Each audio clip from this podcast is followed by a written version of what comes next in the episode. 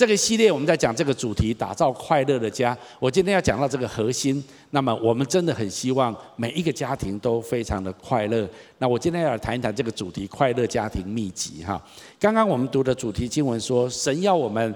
在一个家庭的当中，要有共同的目标，要有同样的爱心、相同的情感和一致的想法。换句话说，一个健康快乐的家庭，他们要这么的同心，在很多的方面是非常是一致的，而且是很好的沟通、彼此的了解。那么，我们必须承认，在现实的生活当中，我们要看见一个家庭达到这样子的和谐、亲密、快乐的地步，确实是不容易。我常常说，我还是要再说，快乐的家庭不会自然产生。让我更清楚的说，它需要刻意经营。请您跟我讲这四个字，来，刻意经营。真的，它是这样子。有时候我们发现，我们要带领一个孩子。我们很在乎他的功课，所以我们会很认真的来观察他功课有没有进步，或者哪一科他比较弱，我们找家教或者送去补习班。我们会很认真的来注意孩子的功课，我们也会很认真的注意我们的事业的发展。当我们的事业卡住或者遇到一些问题的时候，我们会很认真的去经营我们的事业。是的，我们会很认真的经营孩子的成长跟他的学业，我们会很经营我们的事业。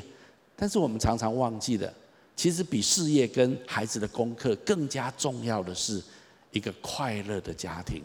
但是好像这个社会并没有教导我们怎么去经营一个快乐的家庭。我相信你从小到大，你上过的什么学校、什么公民与道德、呃什么样子的课程，好像也没有那么的完整的、专注的教导你要怎么样经营、刻意的去经营一个快乐的家庭。那么今天在教会里面，我们一定要来谈这个议题。我们一定要帮助每一个家庭，真的成为一个很快乐的家庭。好，那么如果你说好，那牧师，我愿意刻意经营一个快乐的家庭。那么接下来来问，那到底要怎么做呢？那到底要做什么呢？重点在哪里呢？关键在哪里呢？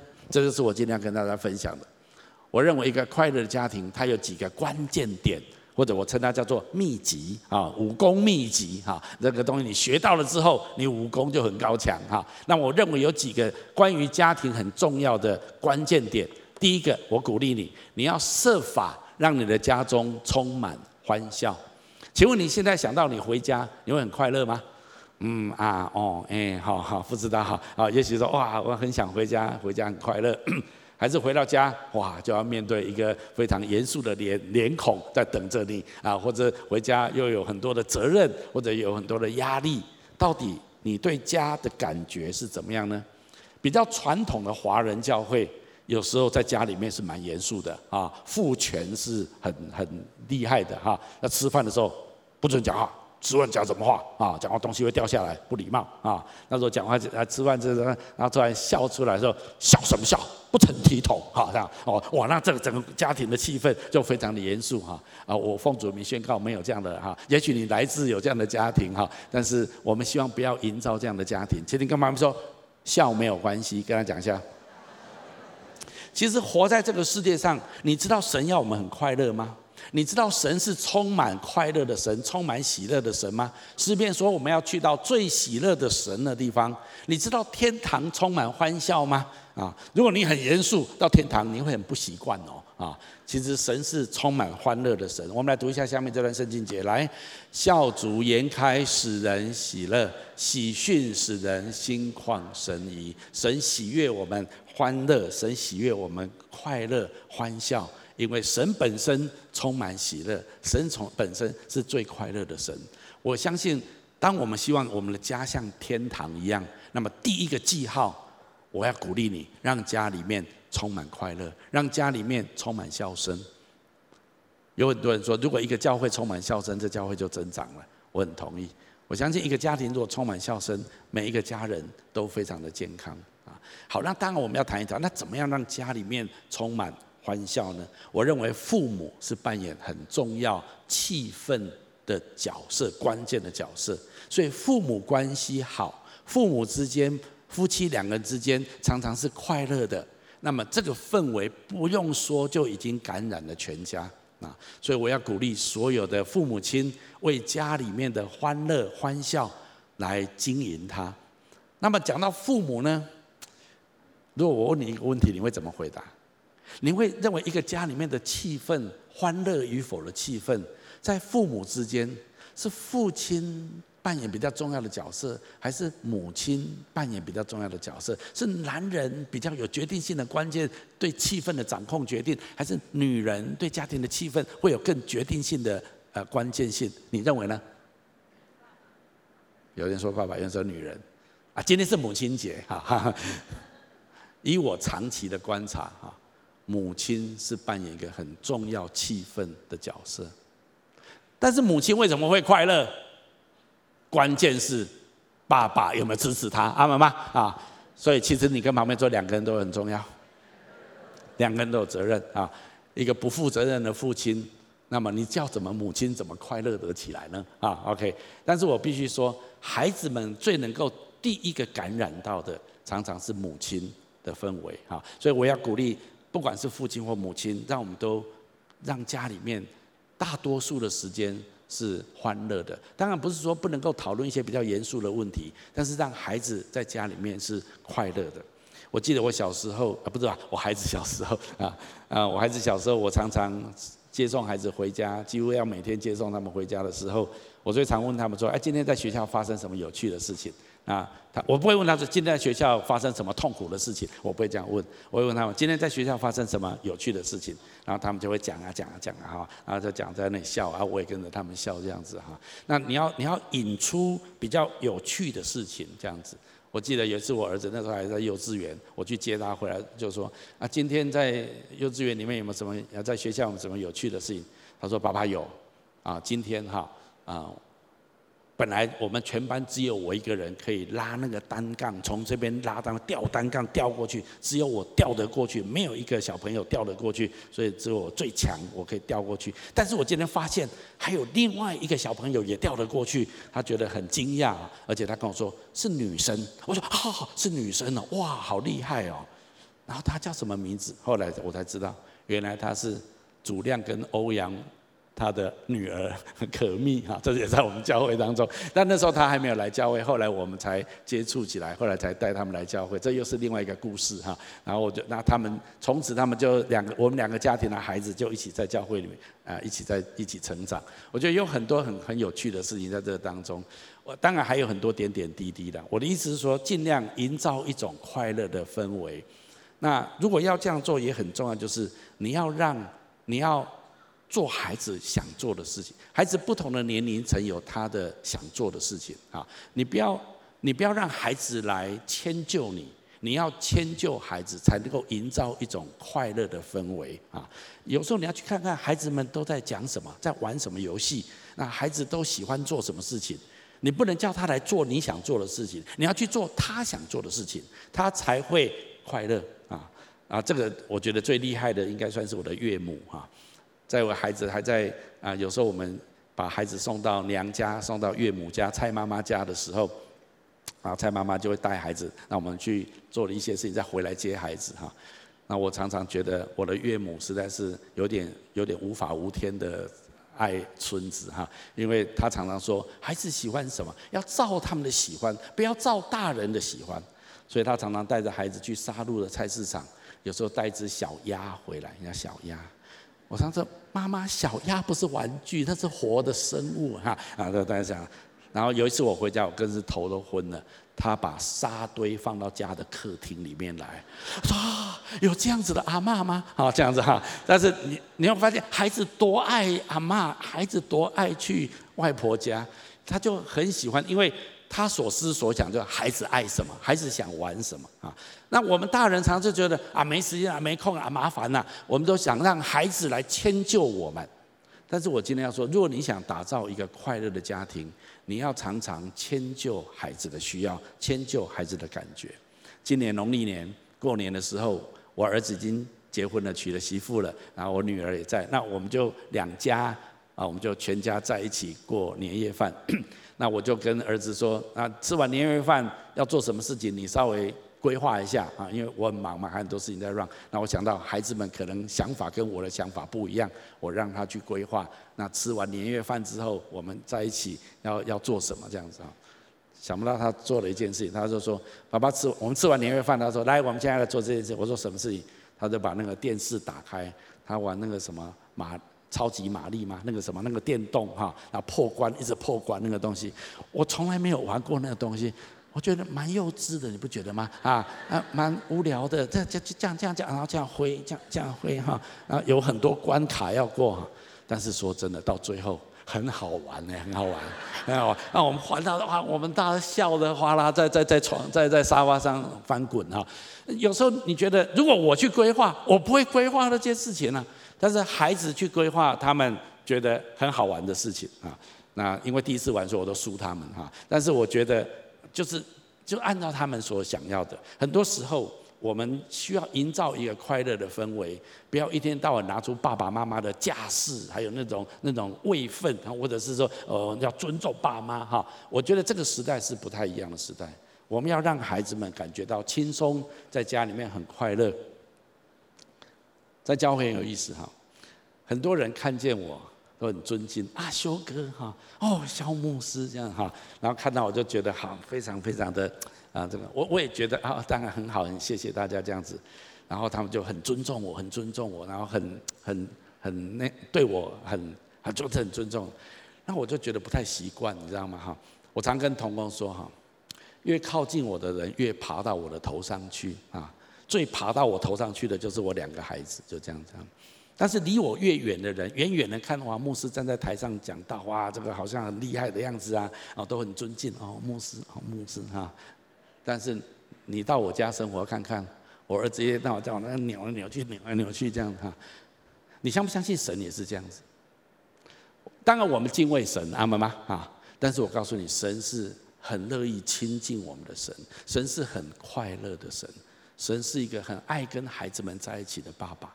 我我要讲的重点就是，让我们营造一个快乐的氛围在我们的家庭当中。我必须这么说，如果你不是来自这样子家庭的背景，假设你的原生家庭是很严肃的，你的原生家庭气氛是很肃杀的，或者不是那么欢乐的，那么我告诉你，你所创造的新的家庭，如果你没有刻意经赢，你自然而然的就传承了你爸爸妈妈那个家庭的氛围到你现在的家庭，你知道吗？啊，这就是我要说，你要刻意经营它。我自己的原生家庭，其实爸爸是很严肃的，我必须这么说。爸爸，我我我回家，爸爸爸爸一个礼拜才回家一次哈。父亲最喜欢注意我们的就是功课，这样功课怎样啊？上次考试如何这样子哈？哦，所以他爸爸回来，大家都哦压力压压力很大 啊，那很希望爸爸赶快再去上班，再去上班这样的哈。那所以那个氛围就是就就很难哈。那所以我自己建立家庭之后，我就很刻意的要去去改变这样的氛围啊。所以我今天要鼓励大家，就是这些都是我们需要去努力的。那透过这样子的一种营造，让我们的家里面充满欢乐。夫妻本身的氛围要快乐，会影响孩子。我们现在读这段圣经节，来，所以你要以自己的妻子为满足，要跟你所娶的女子同享快乐。今天把同享快乐圈起来。我再一次说，上个礼拜我说，夫，你的在人生的次序里面，除了神是第一位优先之外，再来是哪一个第一优先呢？配偶，所以圣经说你要经营，要设法经营，跟你的太太之间有一种快乐的关系，而你们夫妻之间快乐的关系，自然而然就会影响到孩子，也会很快乐。这个是草上之风必偃啊，这是一定的。在一个家庭当中，父母的影响直接影响孩子。那如果父母的关系很恶劣，常常冲突，有很多的情绪，那么孩子一定很焦虑。孩子也会变成情绪很不稳定，所以我今天要鼓励所有的啊家父母亲，让我们跟配偶之间要经营一种快乐的关系。那怎么经营？当然这有很多的方面，但是我今天给你一个标杆，就是想办法让你们很快乐的在一起。还有也要让儿女很快乐。哈，我们来读这段圣经节，来，儿女是上主所赏赐，子孙是他赐给我们福分。箭袋装满这种箭的人，多么有福啊！圣经描述一种图像，就是一个人箭袋充满，那就是有福。那个箭袋就是他有很多的子孙，他的儿女很多，而且儿女在一起都是非常快乐的。那这样子一位长辈，这样一位父亲是非常有福的。我希望这个图像都放在我们每一个人的生命当中，让我们可以让孩子也很快乐，夫妻也很快乐，在我们的生命里面。我再次说，这一些都需要经营啊。例如我的我我的原生家庭，我从来没有一个记忆当中有这种图像跟记忆，就是我爸爸妈妈带着我们全家出去玩，没有，完全在翻这些记忆图像，完全没有，只有过年的那一天去做完礼拜，然后去忠烈祠拍照，就这样子而已啊，那就是。去玩了，就这样，然后回家就这样子哈。那所以我的人生全家在一起玩，no zero 没有。那所以当我建立我的家庭之后，我就觉得我刻意不要这样。我知道玩玩花钱呢，对不对？请你跟妈妈说花钱啊，还看 cam 呢，对吧？然后这这钱不要乱花哈。我顺便讲。钱是为了创造价值，请你跟我讲这句话来。钱是为了创造价值。有一天你离开这个世界，你存款有十亿，有什么意义呢？那你能不能用这十亿创造很多美好的回忆，创造很多很有价值的关系，创造很快乐的时光？阿们吗？啊，我再讲下去就讲财务的问题，没有没有，我没有，我再讲讲关系的问题啊。我就说，那所以我就很刻意的，在我婚后。有孩子之后，我们就刻意的，至少每一年一定要带孩子出去玩。我们最喜欢去就是去垦丁，因为沙滩，你把孩子丢在那边，你根本不用管他们哈，要注意他们不要被水海水卷走就好。那其他就是你可以，但是你跟孩子一起一起一起玩是很快乐的事情，一起浮潜。那几乎这个充满在孩子们到国小的这些的年纪，我们几乎都是这样子。我们每一年有时候去不同的地方，但是我想创造。创造记忆，创造一种美好快乐的时光，那这些是我们需要去做的哈。所以你这样子就是让整个家的感觉是很欢乐的。我必须说，父母要扮演很关键性的角色，让整个家充满欢乐。这是第一个。再来一个，我认为人人要学习有好的沟通。不仅夫妻之间要有好的沟通，你也要教孩子有好的沟通。你知道，有时候孩子从学校里面会学回来一些不太有礼貌的讲话的方式，或者是用呛的，或者怎样啊？那有时候这个需要你需要教他。也许学校不会教他，现在的学校都很尊重孩子，学孩子怎么行为他也不太敢管。但是做父母的要教孩子，你同样有一种不舒服的感觉，但是你怎么表达会比较恰当？一方面真的把你的需要讲出来了，但是你也可以让爸爸妈妈不会觉得很难过啊。那所以讲话的方式，我们要教孩子，让夫妻之间也要营造一种好的沟通的氛围。说真的，依我当牧师这些年日来，依我的观察，虽然没有很严谨的统计数字哈，我认为百分之八十的婚姻的问题出在沟通出了问题。没有人一开始结婚站在牧师说“我愿意，我愿意”，牧师为他证婚的时候，那个人说“我愿意”，但是为期三年有效。没有人这样子啊，啊，说我愿意一生一世爱我旁边这个配偶。那为什么两三年之后、七年之后，为什么就外遇了？为什么就不爱了？难道他们当初不是彼此相爱的吗？我相信是，但是为什么后来变成这样子？因为缺乏沟通。绝对不是缺乏性生活，我不相信，而是缺乏有效的沟通。那所以夫妻之间可以有有效的沟通，然后再加上能够跟孩子们有有效的沟通，这样子就能够经营一个快乐的家庭。圣经有一句话，我们一起读下来：良好的沟通促进关系。那到底怎样的沟通？沟通有什么问题呢？有一个专有一些专家，他们研究这样子，他说他们认为。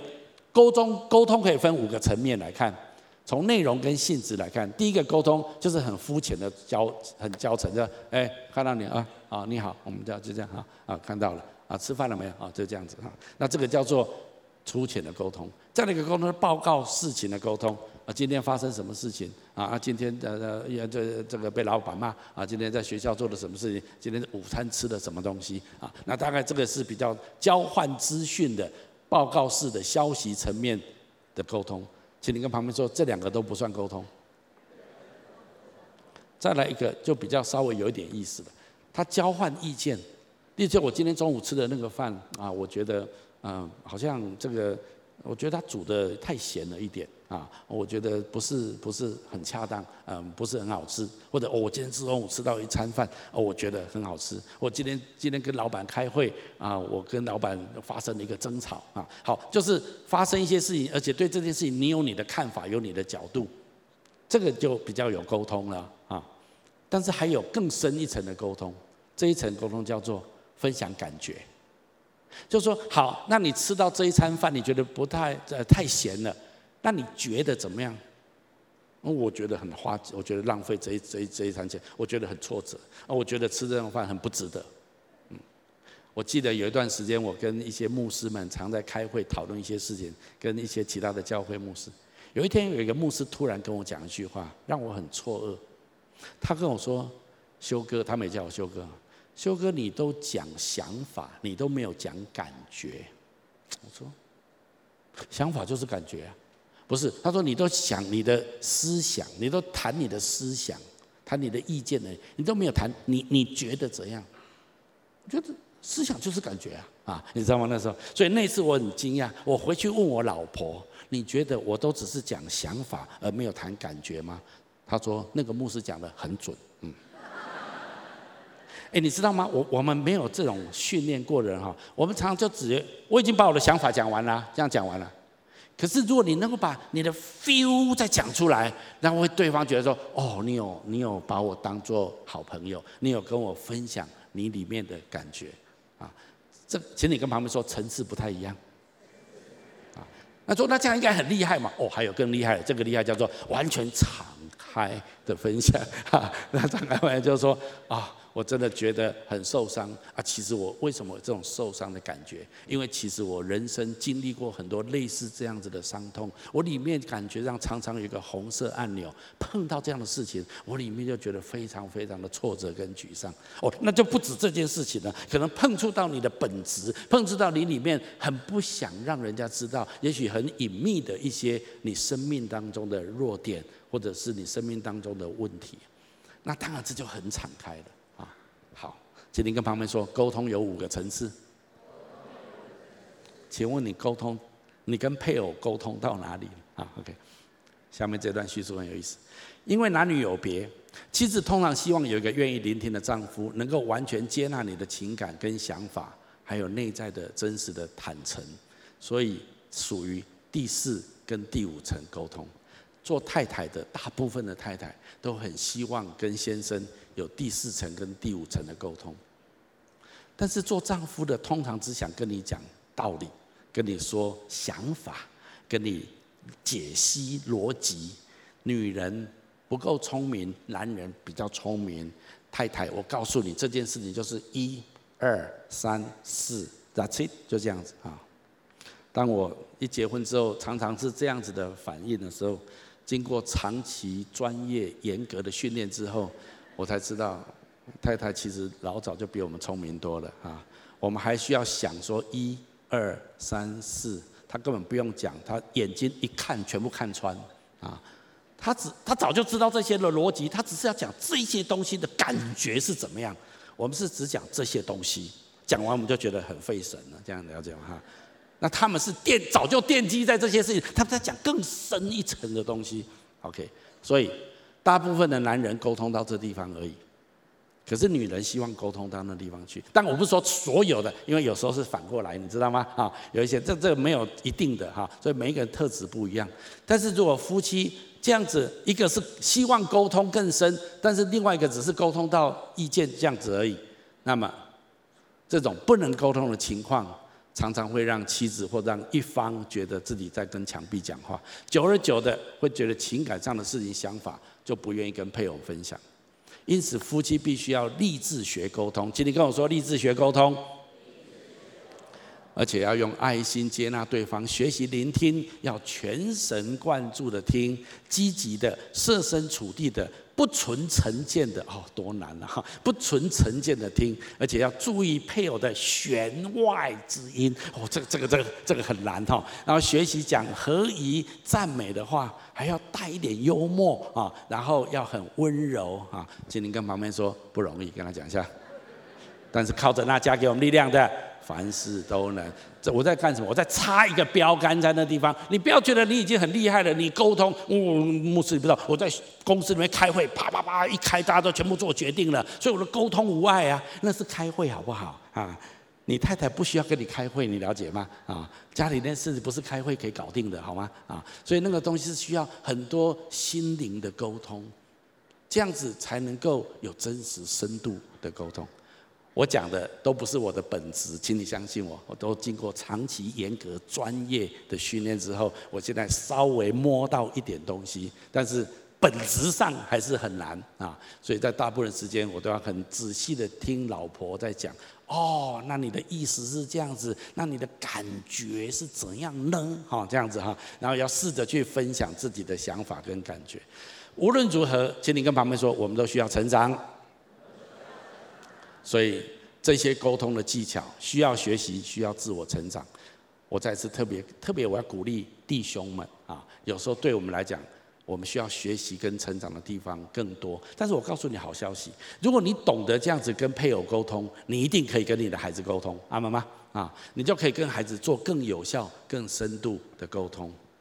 我求主帮助我们，我们如果希望有一个快乐的家庭，我们跟家人之间要有这样子沟通的习惯，这对我们来讲是很重要的。在沟通的当中，有人说倾听是最重要的，我也非常认同。所以圣经有一句话这么说：“来，我亲爱的弟兄姐妹们，你们每一个人都应该随时聆听别人的意见，不急于发言。”圣经的意思是说，在沟通的时候，你要先处理自己的情绪。每一个人都有情绪，可是不要当对方在讲的时候。一压到你的时候，你立刻就反弹。刚刚这段圣经的时候是让对方仔细的听完对方的意见，不要急于发言啊。那特别如果夫妻在沟通或者有一些情绪产生的时候，要很小心。如果孩子在旁边，有时候孩子会被你波及啊。你要先学会处理自己的情绪，继续沟通，或者另外再找时间来跟孩子沟通。情绪当头，绝对不是一个沟通的好时刻。要等到心平气和再沟通，才会比较妥当。我想，如果要继续上这些课，可以上很久。但是，我想我今天点到为止。我只是鼓励每一个人，我们在沟通的技巧跟能力上，都还有很大的成长空间。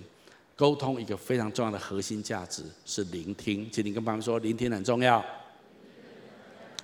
啊、特别我再顺便讲一下，你跟孩子们哈，要从小就学习跟他们讲话沟通。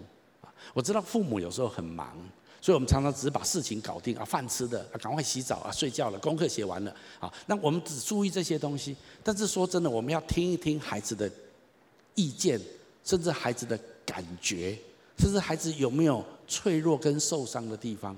如果你能够常常跟孩子对第三层、第四层、第五层沟通，那么孩子的心就交在父母的手中。我常发现父母有时候很难，而且孩子成长你要注意。现在不是幼稚园了，现在已经到小学了啊！现在不是小学，现在已经是国中了。现在不是国中，现在已经上大学了。不同年龄层的孩子，你要跟他有不同的沟通。我我要说，这些都是需要学习的。很多父母亲。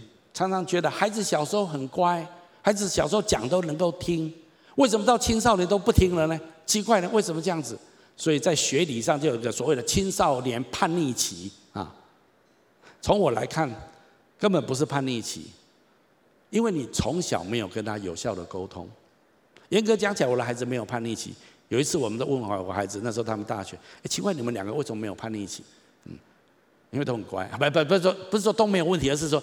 都可以谈啊，他的回答，他们的回答中啊，我们要什么你们都讲了，都讲，你们都知道啊，都满足我们了，有什么好叛逆的？没有叛逆的杠杆点，你了解我意思吗？啊，那我我观察就是说，因为从小我们就跟他们有很多的沟通，你如果不在孩子学龄前试着跟他讲话，而不是只有事情哦，而是谈一些他们的感觉啊，然后到了小学的时候也谈。那么，如果你学龄前小学都有沟通的习惯，那么我告诉你，孩子上了国中、高中之后，他遇到困难、遇到问题，他自然会找你沟通。如果你在小时候都没有跟他谈比较深入、第三层、第四层、第五层的沟通，或者谈到那一些沟通都是张力很大，都带来很大的被骂、被责备，那孩子就封闭了，不想再跟你讲。但如果跟你讲完都很被鼓励、很被了解，那么孩子就很愿意继续再跟父母沟通。那么这样子的孩子到了青少年期，你跟他的沟通继续无碍。我很感谢神，是我们家从小就很注意这件事情。当然特别谢谢我老婆，她很注意这样的事情。所以到了今天，我们孩子两个孩子都长大成人了，我儿子也已经结婚成家了。那么我们还是每个礼拜天晚上，我们在视讯上面沟通，然后我们谈的是嘻嘻哈哈的，大笑一番，然后最后再谈一谈代祷事项。然后做爸爸的、为父的，拿出权柄祝福他们，阿门吗？然后阿门的时候，大家才拜拜，然后关关机。那几乎每个礼拜天晚上，我们都这样子做。那这已经是常年来的习惯了。所以这样子，你就跟孩子在沟通上无误啊，没有任何的 gap 这样子啊。我我很鼓励大家这样子。那么我也要鼓励你，也许过去没有，那现在要这样做，也许有点为难。我再次鼓励你，never too late。永远不会太慢，你 你只要 你只要愿意开始，那不要要求孩子要配合你，你要尽量来配合他们。那么这样子慢慢，我相信你就可以有好的沟通啊。当然这要谈还有很多的细节，我只是鼓励你，一个快乐的家庭一定要有好的沟通，而好的沟通需要学习，需要经营，也要教孩子啊。有时候孩子讲话很呛，有时候不是他的本意，是他的同学都这样讲话。那你要教他跟爸爸妈妈讲话，不要用这种态度。我们是可以听，我们可以听你们的意见，但是要好好讲啊。来，再讲一次啊！我常常发现我太太最最常做一件事情，我太太常把她希望孩子怎么跟她讲话的那个话的话术讲给他，然后请他讲一次，这样子。诶，这个很好的教练哦啊！妈妈希望你这样子说，来说一次。那他妈那就啦啦啦，就这样再讲一次，对，很好。那我我太太说，那这样子讲起来，你舒服，我也舒服，你觉得有没有很舒服？他说这样子舒服多了。那孩子就学会，当他以后遇到情绪，遇到跟父母沟通，他就会用对的方法来沟通啊。你不能只说你不要这样讲，你这样讲我很生气。那不然要怎样讲？同学都这样讲啊啊。那所以这些东西都需要学习好的沟通。我想很多东西。但是，如果我们都愿意在这方面，大人也成长，小孩也成长，那么整个家庭就可以有很多很快乐的时间。再来一个，要不断的表达接纳跟关怀。我的意思是，每一个孩子都很独特，每一个家庭成员都很不一样。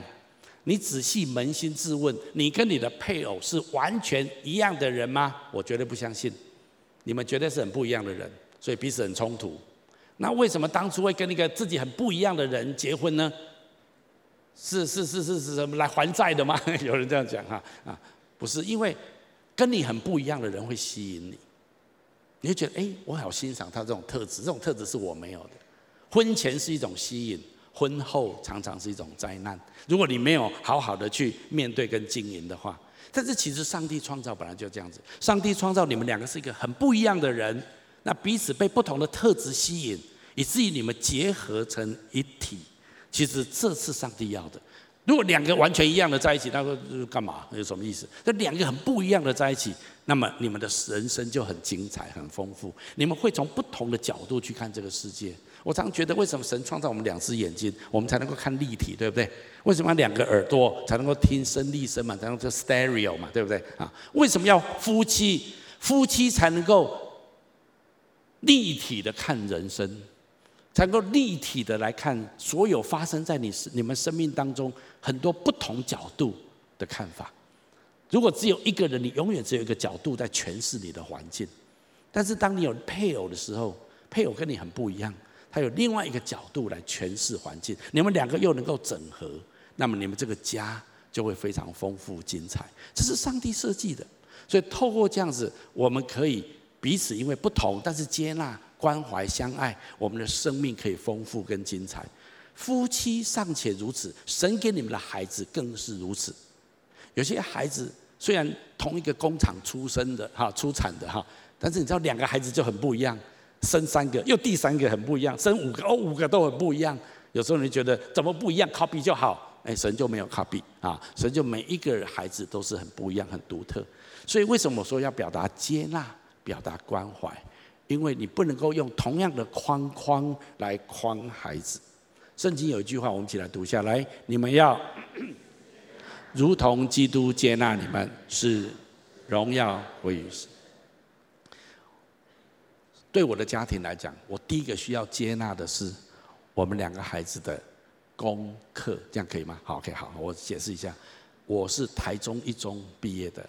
我太太是台中女中毕业的，OK，那你就知道我们的背景了，OK，好，那所以我们生了孩子之后，我们觉得理所当然，卡套乌想也知道，我的儿子应该读台中一中，我的女儿应该读台中女中，因为我们这么优秀的父母养出来的孩子，当然是功课是非常好的。Excuse me，事情就不是这样子。我记得我的女儿从上国中之后。他的数学就跟我证明，他不会可能不会上女中。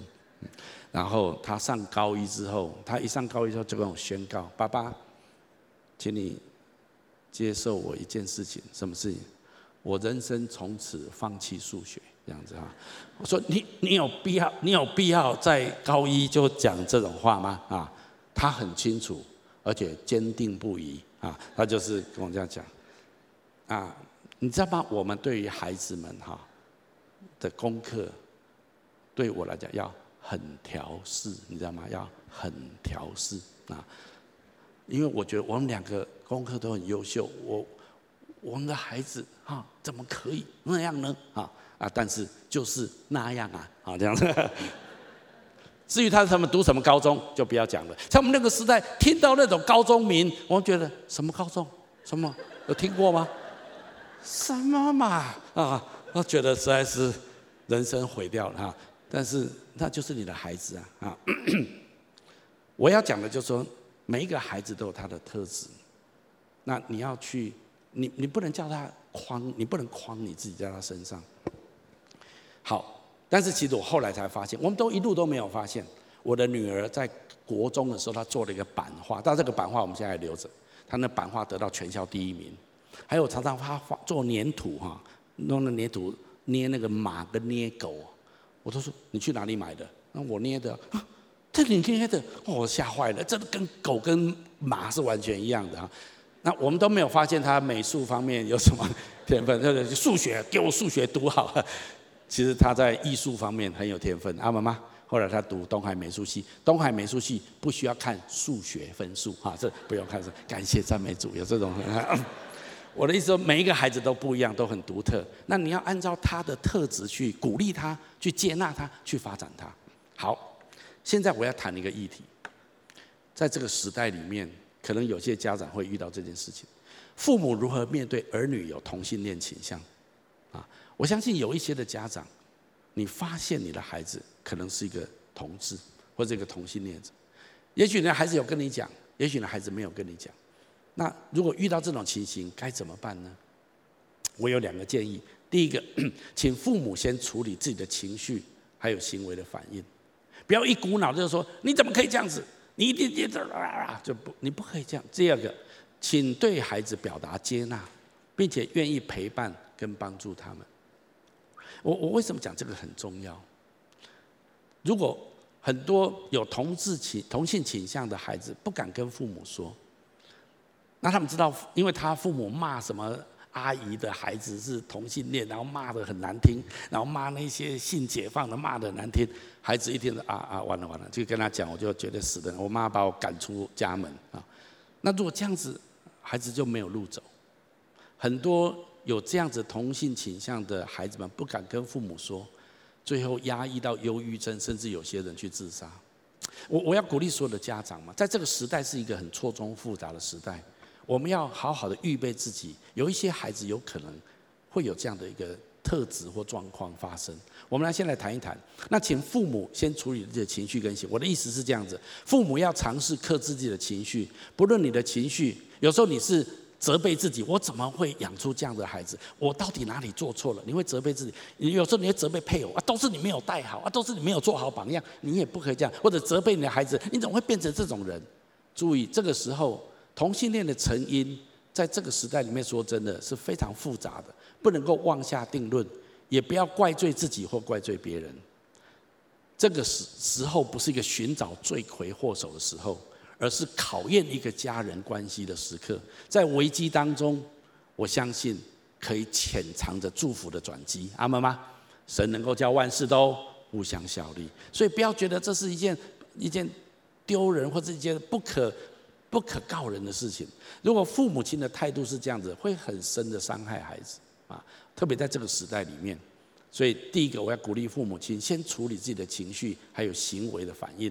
再来一个，请对孩子表达接纳，并且愿意陪伴还有帮助他们。我的意思是这样子，性倾向不是一朝一夕形成的，形成之后，一个孩子如果他被同性在性欲上面外表上吸引，对他来讲已经成为一种。不需要经过思索的自然反应啊，虽然这并不表示说他一定是天生的，因为天生的、后生的，到现在在医学上绝对没有定论啊，这是各说各话。不过我们发现，确实性倾向是有可能改变的，但是父母要注意，强迫或者是责备，不仅不能够帮助儿女改变，反而会会把亲子之间关系的压力加大，会反抗也大，你反而把孩子推向那一边。你说真的有可能改变吗？在去年十一月选举九合一选举之前，有一个国际跨红运动在台湾举行。那这一些都是来自全世界各地，他们过去是扎扎实实的同性恋者，或者是他们是一个一个呃很很在这个 LGBT 运动里面投入很深的人，但是他们最后都改变了。有些人他们有结婚生子了，他们站出来说。当这个世界说性倾向是无法改变的时候，他们说改变是可能的，因为他们亲身经历这种改变。所以我们也，我不是说所有的都会改变，而是说他改变是有可能的。那如果说就算他不改变，我也觉得没有关系，帮助他过一个圣洁的生活，不要过一个性混乱的生活。特别在教会里面，我们相信一个人就算没有婚姻，他也可以靠着主过圣洁的生活。这在教会里面，我们很鼓励的啊，所以透过这样子，我们可以来跟孩子们有好的沟通。父母应该先了解儿女在同性恋的问题上面有怎样的挣扎跟困扰，主动找合适的时间跟孩子坐下来谈一谈，聆听儿女的心声，这是接纳的第一步。还有父母必须强调，纵然你不认同孩子的同性恋行为，但对儿女的接纳跟爱是永不改变的，这话一定要讲出来。你要知道神。不认同，不一定认同我们所有的行为，你同意吗？但是神非常的爱你，接纳你，非常爱我，接纳我。今天我要鼓励大家，用让我们用同样的态度来接纳我们的孩子们。那有你的爱、接纳、关怀跟陪伴，也许有可能他可以有一天可以转变啊。他们做过很多的统计，他们发现十二岁的人认为自己是同性恋或者双性恋者，到了十八岁之后。大部分人都变成回到异性恋，大部分都不是啊。这在美国做了很多的统计啊。啊，我有很多资讯，但是我想今天没有时间去 去公布它。我只是说，不管怎么样，做父母的，我们都要来接纳，要来帮助，要来陪伴。当孩子们知道父母没有定他的罪，父母没有拒绝他的时候，对孩子是一个很大的鼓励跟支持。所以圣经上有句话，我们一起读下来。你们要谦逊、温柔、忍耐，以爱心互相宽容。神鼓励我们要温柔、要忍耐、要宽容、要接纳。我相信这是神所喜悦的。在家庭的当中，彼此的成员要这样互相对待，彼此尊重。尊重的意思是把对方当做一个很重要的人，很有价值的人，而且你要用语言表达出来。我特别鼓励我们华人的。呃，父母亲要常用语言表达肯定、表达尊重、表出表示出他的价值对你来讲很重要。例如，你要说：“你对我很重要，在我眼中你是十分珍贵的。”请问你有没有听过你的父母亲对你这样讲？我讲大概不多啊。你要不要对你的孩子讲类似这样的话？要啊！我鼓励你在适当的场合要跟他们这样讲。尊重可以粉碎愤怒，而且使人不容易受伤啊。那我我我要讲的其实重点就是，你的孩子未必满足你的期待。我们对孩子都有很多的期待，那些期待框框架架的，但是问题是你的孩子就无法进入你的框架里面。你必须接受这是一个事实，这是很有可能的。那如果你的孩子在你的框架之外，你就拒绝他吗？你就把他逐出家门吗？你就不再爱他吗？不会嘛，对不对？但是你不要用话语、用肢体语言来来攻击他，你要对他表达接纳，对他表达关怀，表达陪伴，表达爱。神怎么对待我们，我们就这样子对待我们的孩子。我们也好不到哪里去。我们生命当中也有很多让神很伤心失望的地方，不是吗？但是神有没有因为这样就拒绝我们，就不爱我们，就不接纳我们？没有。所以让我们用同样的态度来接纳我们的孩子们。好，这是我在这里要鼓励大家的。再来一个很重要，要经营家人之间精心的时刻。这个我要特别鼓励所有的啊、弟兄姐妹跟来宾朋友要这样子做。这个意思就是，我们需要跟家人有个别的时间，有亲密的、精心的时间。我们来读一下这段圣经节好吗？来。愿他的爱情使你不断的恋慕，这是箴言的智慧书里面说，一对夫妻结婚之后，你要想办法让你们的爱情持续的增温。我知道这个一般来讲是不太可能哈，啊，都已经结婚了啊，就就就娶进来就好了，嫁了啊，有什么好增温的啊？结婚是爱情的坟墓啊，难道你没有听过吗？啊，很多人就这样认为，所以结了婚就准备开始消耗他们的情感啊。请你跟旁边说那是谎言。圣经说你要继续经营你们的爱情，啊，要让爱情不断的增温。我们再读下面这段圣经也，来跟你的爱妻共享人生的乐趣。你要去经营它，可以的。神鼓励我们这样子做。所以我要鼓励夫妻婚后要继续约会，请你跟我说要继续约会。我记得当我们孩子还很小的时候，呃，刚生出来还很小的时候，说真的，我很忙。那时候我还没有建立教会，在做建筑设计师，我做很多的案子，常常要熬夜，然后金梅又要带两个孩子，都很累的。那个时候，我记得那时候就有人提醒我们：你们夫妻有没有约会的时间？我说每天都在一起啊，有什么约会的啊？就这样子啊，就这样每天都看来看去啊，都很忙啊，要要约什么会啊？每天都约会啊？他说不是，约会就是你们两个人没有孩子在旁边，你们两个去吃一顿饭，去看一部电影，两个人专注的坐下来谈谈心，聊聊天，有没有这样的事情？有啊，每天都有啊，就在床上啊，讲到一半就 就就就睡着啊，在讲我了，就这样子。所以没有，严格讲没有。你知道，大部分的家庭就这样，夫妻的关系就这样耗耗耗耗耗到最后，情感都没有。那个人提醒之后，我们很深的反省，是我们真的需要有约会的时间。所以从那时候开始，我很感谢有人有好朋友跟我提醒。那我们就常常把孩子丢给外婆啊，那这是为什么会有鸡鸭鸭那些东西发生啊？啊，就这样，那我们就去约会一下，去看一部电影，或去聊聊天。我们以前都用礼拜三，因为礼拜三是教会休假的日子啊。后来教会建立之后。那我们就礼拜三。那现在孩子都都离开了，我们变空巢了。那我们几乎每天早上都是约会的时间。我们就习惯对话，我们就习惯分享我们的感觉，分享我们的 QT，分享我们现在对教会的看见，或者我们生命当中所经历到的一些事情。那我真的觉得夫妻之间需要去经营这样的精心的时刻。如果你愿意这样做，也许以前没有这个习惯，但试着开始这样子做，一定会对你们夫妻的情感。有极大的祝福跟加温，让他成为习惯。啊，我看过这样子的亲密的关系、约会的关系最深刻的，在我的认识的所有的夫妻当中，应该可以算是我的岳父跟我的岳母，蔡爸爸跟蔡妈妈，他们的关系实在是我无法描述他们的恩爱哈。那就算最后蔡爸爸生病的时候。我的岳母仍然陪伴他，直到他离开这个世界的那一天啊！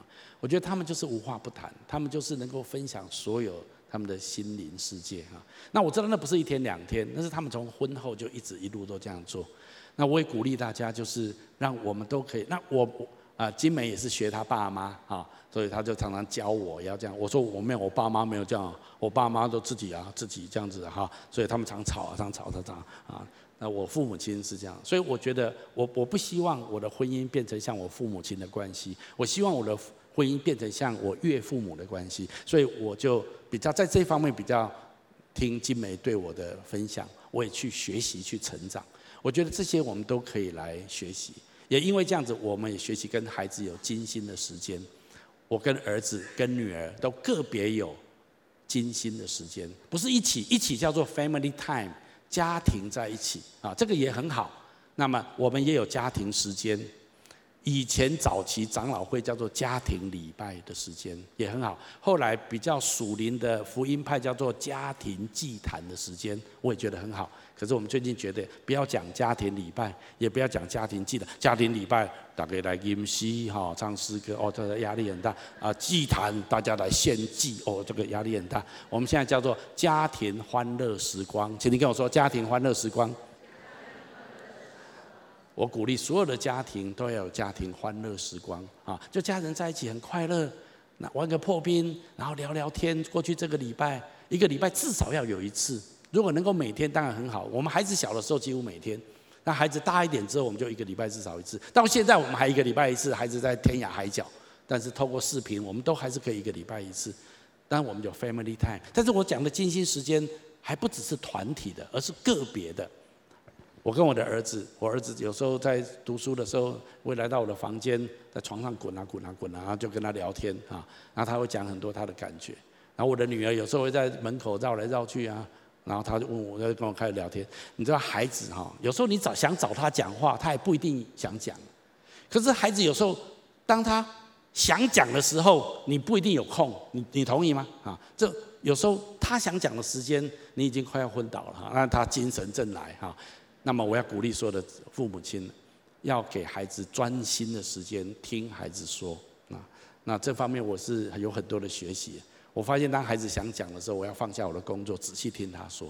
啊，然后他就一直讲，一直讲，一直讲，一直讲，一直讲，一直讲。哈，你知道，孩子愿意跟父母讲话，你要很感谢，你要很感谢，你知道吗？啊，父母要卖差了，儿子走了，爸很忙啊。啊，你不要这种感觉啊，这样他下次就不来了。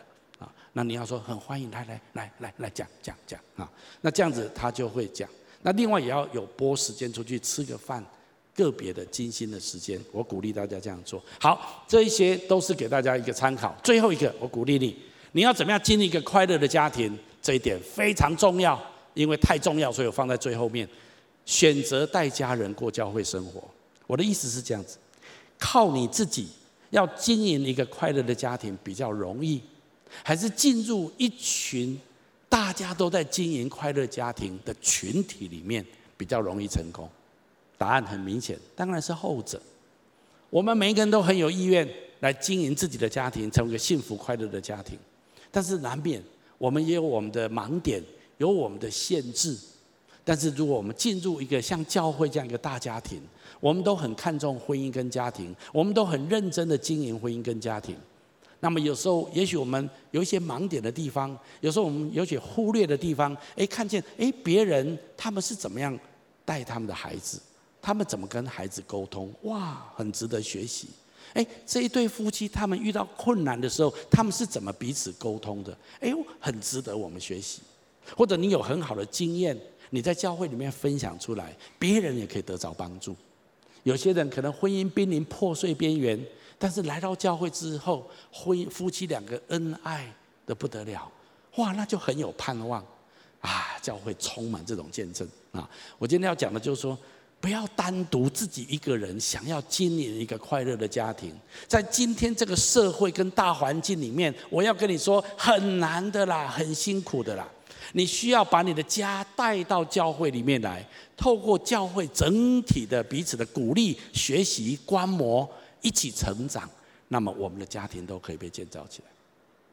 我自己就最好的例子，我从小我说我父母，我父亲是礼拜六、礼拜天才回家的。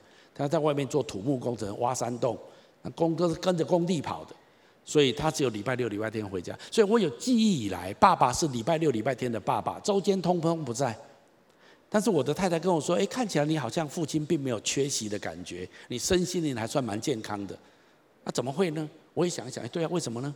但我一想起好的爸爸的形象，对不起，大部分浮现的都不是我爸爸的脸庞，哎，都是浮现某一个牧师、某一个长老、某一个教会的属灵的爸爸的长老的脸庞。我就发现，哦，原来爸爸的形象在我的成长过程里面是教会中的爸爸们。所以我今天要鼓励所有人，我们一个家庭难免会有一些各种因素，不一定那么的整全。可是来到教会，可以从很多不同的家庭，我们可以得到很多的帮助。所以我要鼓励你，把你的家人带到教会来。圣经有一句话在新初代教会这样说：来，弟兄姐妹们，我有话劝你们，你们认得斯提法纳和他一家人，他们是雅盖亚最早成为基督徒的一家。并且在服侍信徒的事上非常热心，这个家庭成为一个典范，因为他们在教会生活当中也成为一个大家所知道的一个家庭，羡慕的一个家庭。我相信初代教会是每一个教会都有很多这样热心的家庭聚集在一起，而这样的家庭是全家过教会生活，不是只有父亲过教会生活，不是只有母亲过教会生活，他们是全家一起过教会生活。圣经也鼓励我们全家一起服侍，我们一起读一下。来，至于我和我家，我们必定侍奉耶和华。不要觉得来教会参与服侍啊，我已经没有时间了，我工作已经没有时间了，我做很多事没有时间了，我哪有时间再去参与教会的服侍？哎，你不要这样想哦。你带着全家来过教会生活，而且参与教会的服侍，无形当中你给孩子非常好的典范跟榜样，而且你帮助孩子建立一个非常好的同才关系。我们教会的孩子，像我的孩子，还有我们教会很多弟兄姐妹的孩子，从小都一起长大。他们人生不同时期的同学都会毕业，毕业就拜拜了。不管多好的小学同学，多好的国中同学、高中同学、大学同学，毕业了几年之后就失联了。但是只有一种同学永远不会失联，你猜在哪里？在教会，就这样子，一辈子的好朋友。你希不希不希望让你的孩子们？除了你父母的祝福跟照顾之外，他们可以找到一辈子的好朋友，在他们人生的很多不同的场域里面，他们可以彼此带导，他们可以彼此扶持。很多人轻看教会生活啊，五言在起啦，教会就是老人跟有空的人去了，啊，不知道教会的重要性。我这个苦口婆心，你知道吗？啊，我是认真为你好，你知道吗？啊，教会不是剩余有空的时间，那个碎碎的时间才拿去教会。你要带着全家投身委身入教会，那你就得到祝福。我的孩子人际关系非常好，我说真的，我从来很少看。那因为他们从小就在教会。那有一天我的儿子跟我说，那时候大概六七岁而已，爸爸，今天家里今天家里有谁会来？说今天没有。哈，今天没有。为什么今天没有？因为今天没有聚会，因为我们家常常人来来去去来来去去，所以他好希望家里有很多人，这样你知道吗？哈，啊，那一天没有，他就很失落啊。他觉得好像应该要跟很多人在一起，所以他从小就就很习惯跟很多不同的人建立关系。那这就养成他一个不会很孤僻，不会很能够合群，而且能够做一个 leader 的一个一个习。我不，我当然不是讲我的孩子，也很多孩子也都是这样子。很多的附加价值在教会生活里面。我今天没有空再讲，再讲我就要到到一个小时。我只是鼓励大家不要轻看教会生活，带着你的全家过教会生活。也许有一些成员还不一定现在来教会，但是你要把它当做一个祷告的目标，主要帮助我们全家可以来教会。我顺便置入行销一件事情，今年暑假有夏令营。也许你的孩子不来教会的青少年，你是国中生、高中生、大学生。暑假的夏令营是最好的切入点。当他有四天三夜跟一群同才生活在一起之后，你叫他不来教会都很难了。他已经习惯了啊，他已经跟这群人做好朋友了。你要帮你的孩子们寻找健康的同才，你同意吗？这个很重要，在这个时代，这个很重要。你跟他跟什么朋友在一起，会决定他的人生呢。所以很多人轻看教会生活，你千万不要这样做。你要好好带着全家过教会生活。这对于你经营一个快乐的家庭有绝对的帮助。好，我讲这些，我很希望在接接下来的台湾国家社会这个世界，当人们想到快乐的家庭的时候，他们一想就想到许多基督徒的家庭。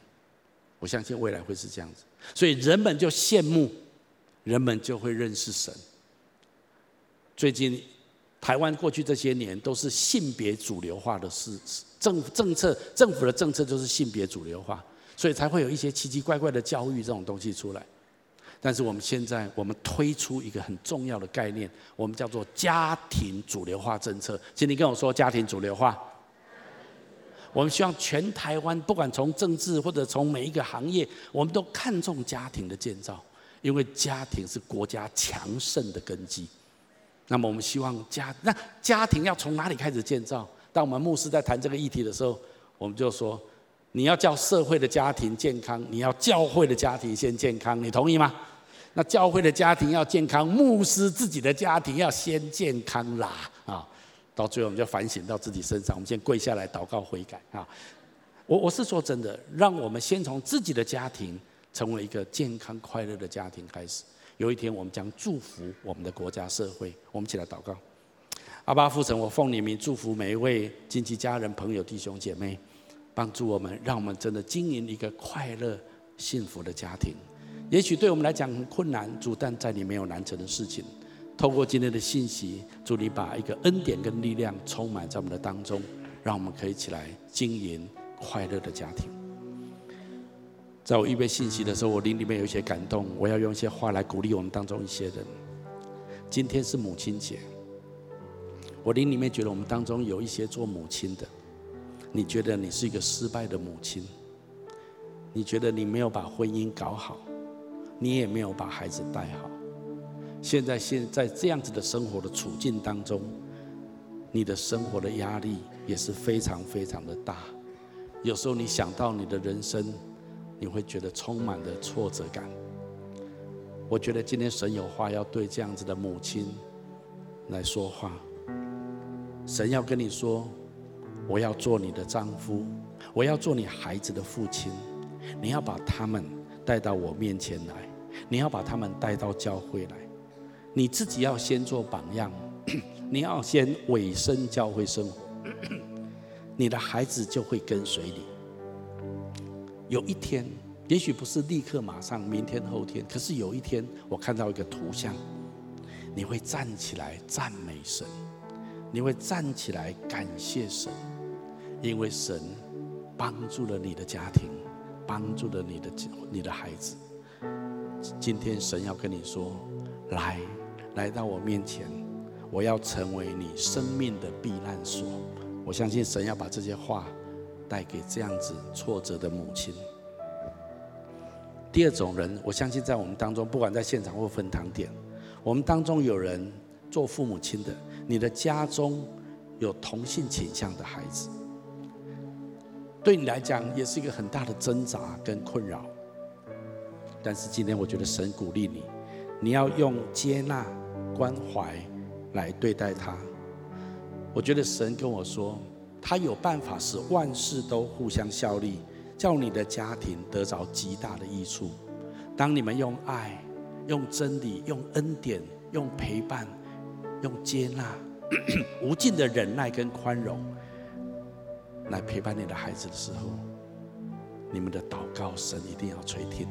我相信有一天，你会很惊讶，神把一个超乎你想象之外的平安，一个祝福临到在你的家庭当中。最后一种人，我灵里面觉得我们当中有人，你觉得对于经营一个快乐的家庭，对你来讲，it is too late，已经太慢了。也许你觉得孩子已经长大了。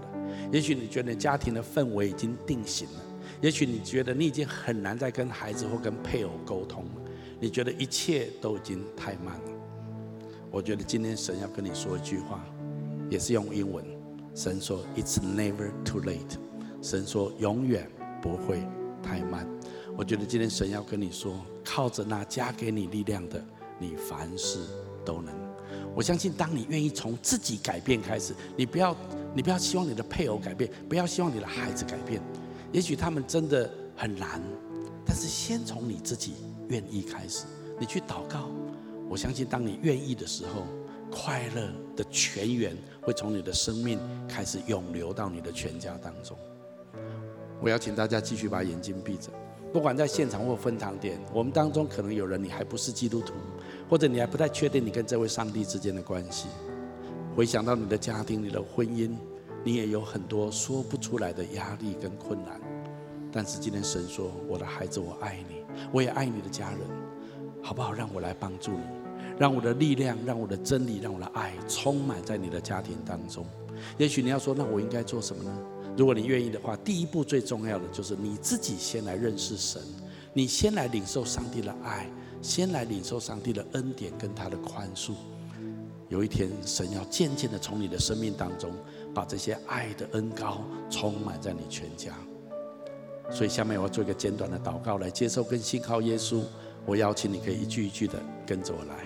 亲爱的主耶稣，亲爱的主耶稣，在这个时候，我愿意打开我的心，我愿意打开我的心，邀请你进到我的心中来，邀请你进到我的心中来，成为我的救主，成为我的救主，还有生命的主宰，还有生命的主宰。我要请求你赦免我的罪，我要请求你赦免我的罪，宽恕我一切的过犯，宽恕我一切的过犯，带领我的人生。带领我的人生走在你最美好的旨意中，走在你最美好的旨意中，把我自己的家庭交在你的手里，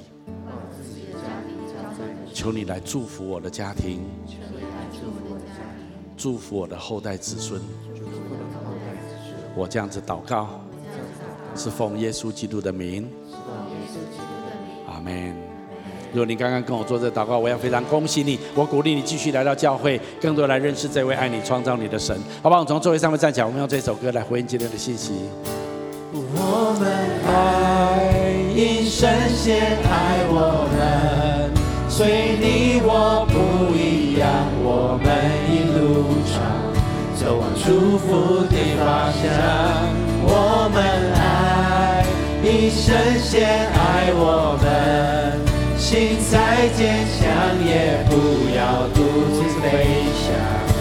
只要微笑，只要原谅，有你爱的地方就是天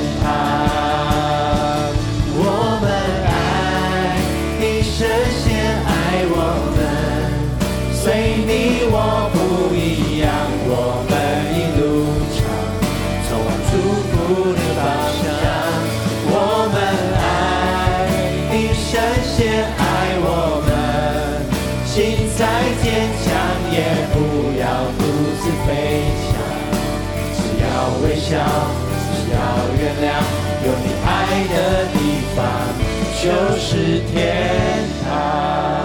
亲爱的阿爸父神，我奉你名祝福，把快乐、欢乐充满在每一个家庭里面，让每一个家像天堂一般。祷告祝福，奉耶稣基督的圣名，阿门。我们把掌声归给神。